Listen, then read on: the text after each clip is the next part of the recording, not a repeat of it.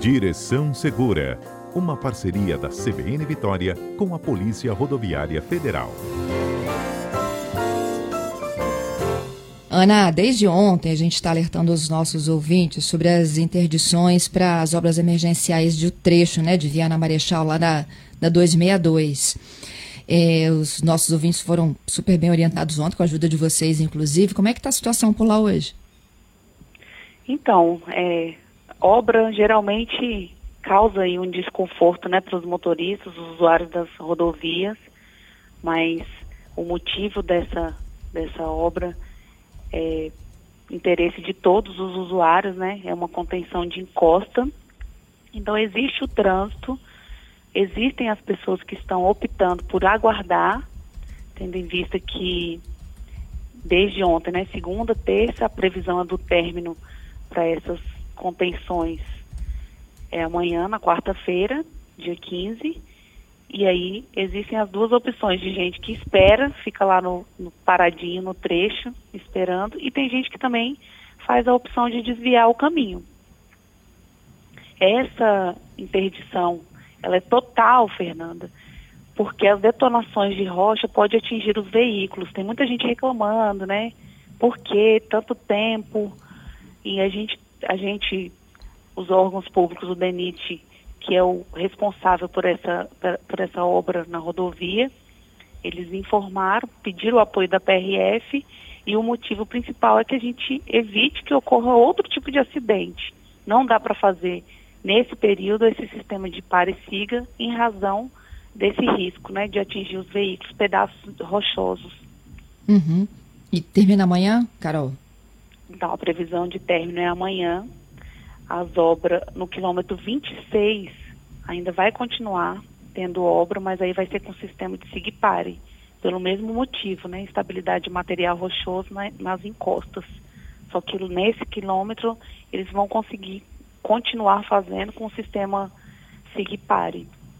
Então tem as rotas alternativas, né? Para quem estiver vindo tanto de Belo Horizonte quando estiver subindo sentido de Vitória para Pedra Azul, Marechal, eles podem fazer essa, esse desvio por Alfredo Chaves, mas tem um, uma observação aqui, veículos de carga, veículos pesados não podem entrar por Alfredo Chaves, porque lá dentro da cidade tem uma ponte que está com restrição para veículos pesados. Então, os veículos mais leves que quiserem ou que tiverem alguma urgência né, em, em passar vão perder um pouquinho mais de tempo, mas podem fazer esse desvio por Alfredo Chaves. E quem não puder passar por, por dentro de Alfredo Chaves, vai por onde? Então, aí ou aguarda, se programa para não passar nesses períodos em que tiver tudo interditado, né? Porque a interdição é total. Uhum. Só tem essas duas opções. Existem rotas alternativas de vias não pavimentadas, que não são rodovias federais, Porém, a PRF ela não recomenda o tráfego de veículos nessas vias, porque ela não tem infraestrutura, é arriscado, principalmente para quem não conhece os trajetos, e ainda tem um, um adendo que nesse trecho onde está ocorrendo essa interdição, o sinal de celular é muito ruim. Então, caso o condutor passe por uma situação de emergência, pode ser que ele não consiga ainda nem fazer contato para pedir socorro. Então, a orientação da PRF é que esses condutores utilizem as vias pavimentadas, ou aguardem a liberação, ou utilizem a rodovia no horário em que a, a via está aberta, né? Ou façam esse desvio por Alfredo Chaves. O horário de interdição, creio que vocês já passaram, mas é de 8h30 às 11h30, na parte da Isso. manhã, e na parte da tarde, de 1h30 às 17 horas. No trecho entre o quilômetro 22, que é reta de Viana, e o posto de café do Café e Marechal, né, em Floriano.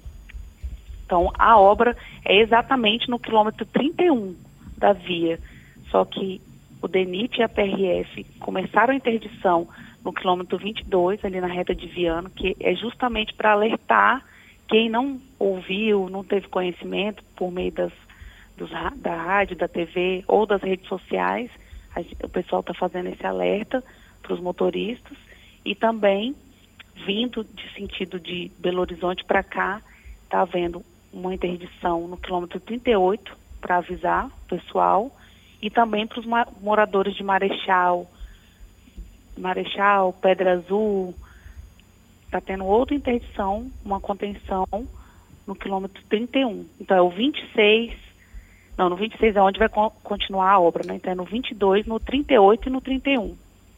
Nossa. E lá em cima, no, ah. no quilômetro 59. Enfim, no quilômetro 59, vamos resumir para não confundir a cabeça do pessoal, né? No quilômetro 59 e no 22 inicia a interdição, porque a gente não pode iniciar a interdição em cima da obra.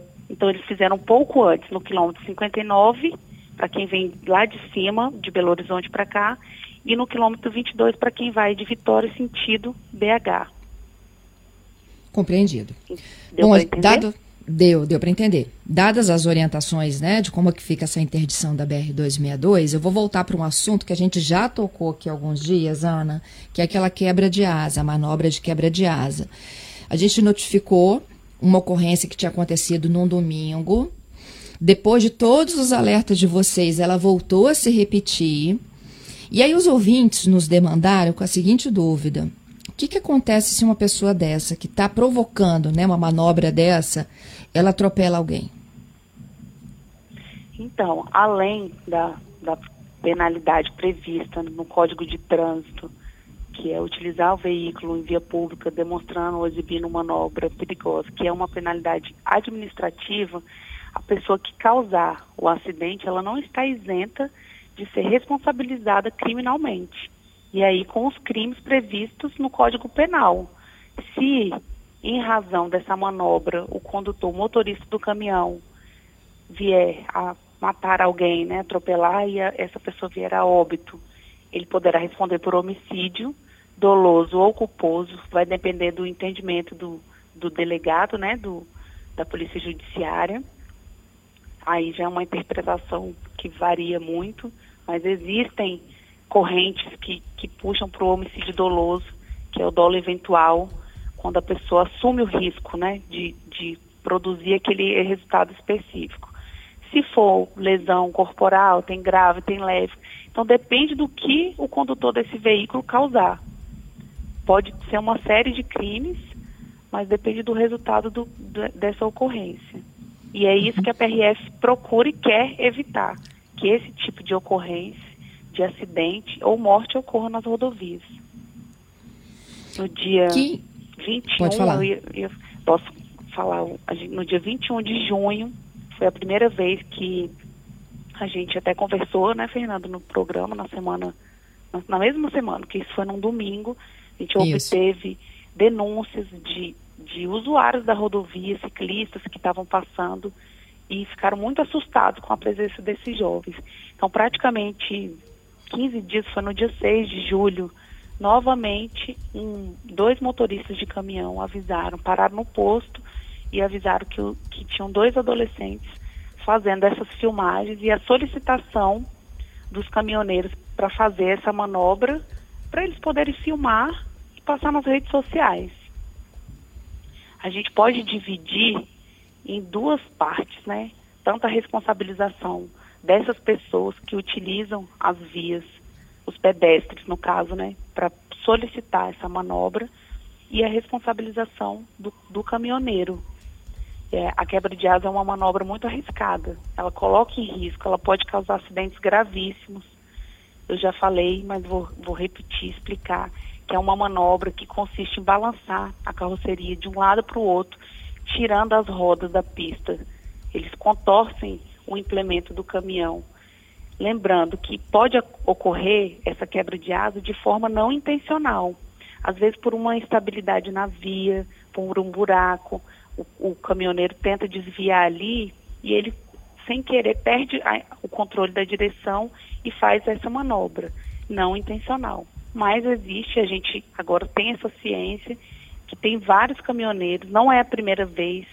Eu, antes de fazer essa entrevista de hoje, dei uma pesquisada na internet, achei no YouTube vídeos de 2003, só que era uma dinâmica um pouco diferente, que eles filmavam um ao outro, tipo assim, vinham dois caminhões, um ia atrás filmando e o outro fazia a manobra, e eles divulgavam na internet.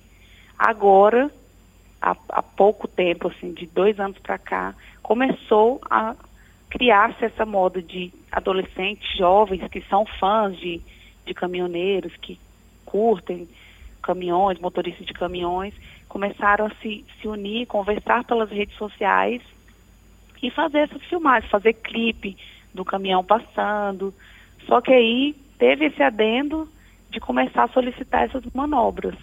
Nessa segunda abordagem, que ocorreu no dia 6, os policiais tiveram acesso aos, à rede social, WhatsApp das, deles. E a gente descobriu que tem um grupo de WhatsApp aqui no estado. Um grupo que a maioria são jovens. E eles marcam.